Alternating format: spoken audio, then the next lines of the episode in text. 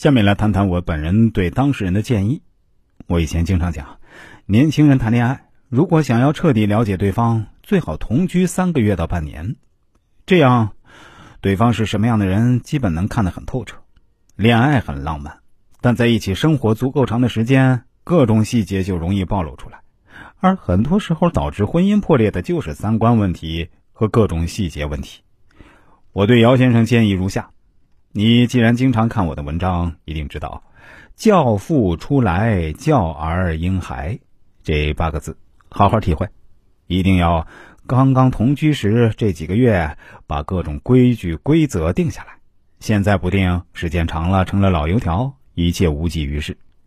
这八个字是你恋爱的大政方针，因为你们是学长学妹的关系，毕竟与一般的恋爱有所不同。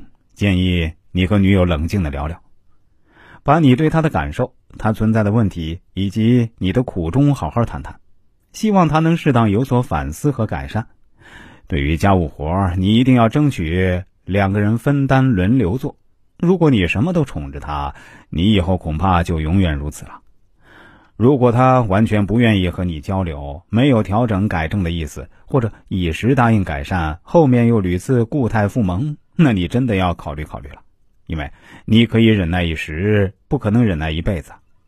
其实，像葛女士这样从小被家人惯大的女孩，我在给顾客做咨询的过程中啊，就经常遇到。一个特点是八字弱而伤官太旺，这种人内心非常的脆弱，又非常的要强，对自己的配偶要求很高，像一个抽水机，抽取着爱人的感情和精力。你必须不断的给他能量，给人感觉比较作，而且粘人。所以啊，我的建议如下：第一点，作为葛女士这样的女方啊，要认识自己的不足，学会成长，别做彼得潘，最好能走出去，把精力放在事业或者某种兴趣爱好上。平时注意修心和修口，内心要包容，口头上少抱怨，管住自己的嘴巴，就成功了一大半了。第二点。作为像姚先生这样的男方，遇到比较作的女孩，除非你甘愿当妻管严，甘愿为对方累死累活而无怨言，否则你一定要有训妻的心理准备。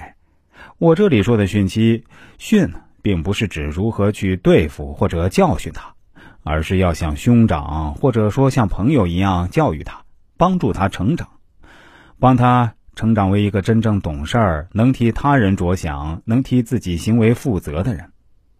第三点，遇到太作的女孩，如果你不能忍受，并且与对方多次沟通无效，对方没有改善的意愿，那么你只能及时止损，不要指望结婚之后能神奇的变好。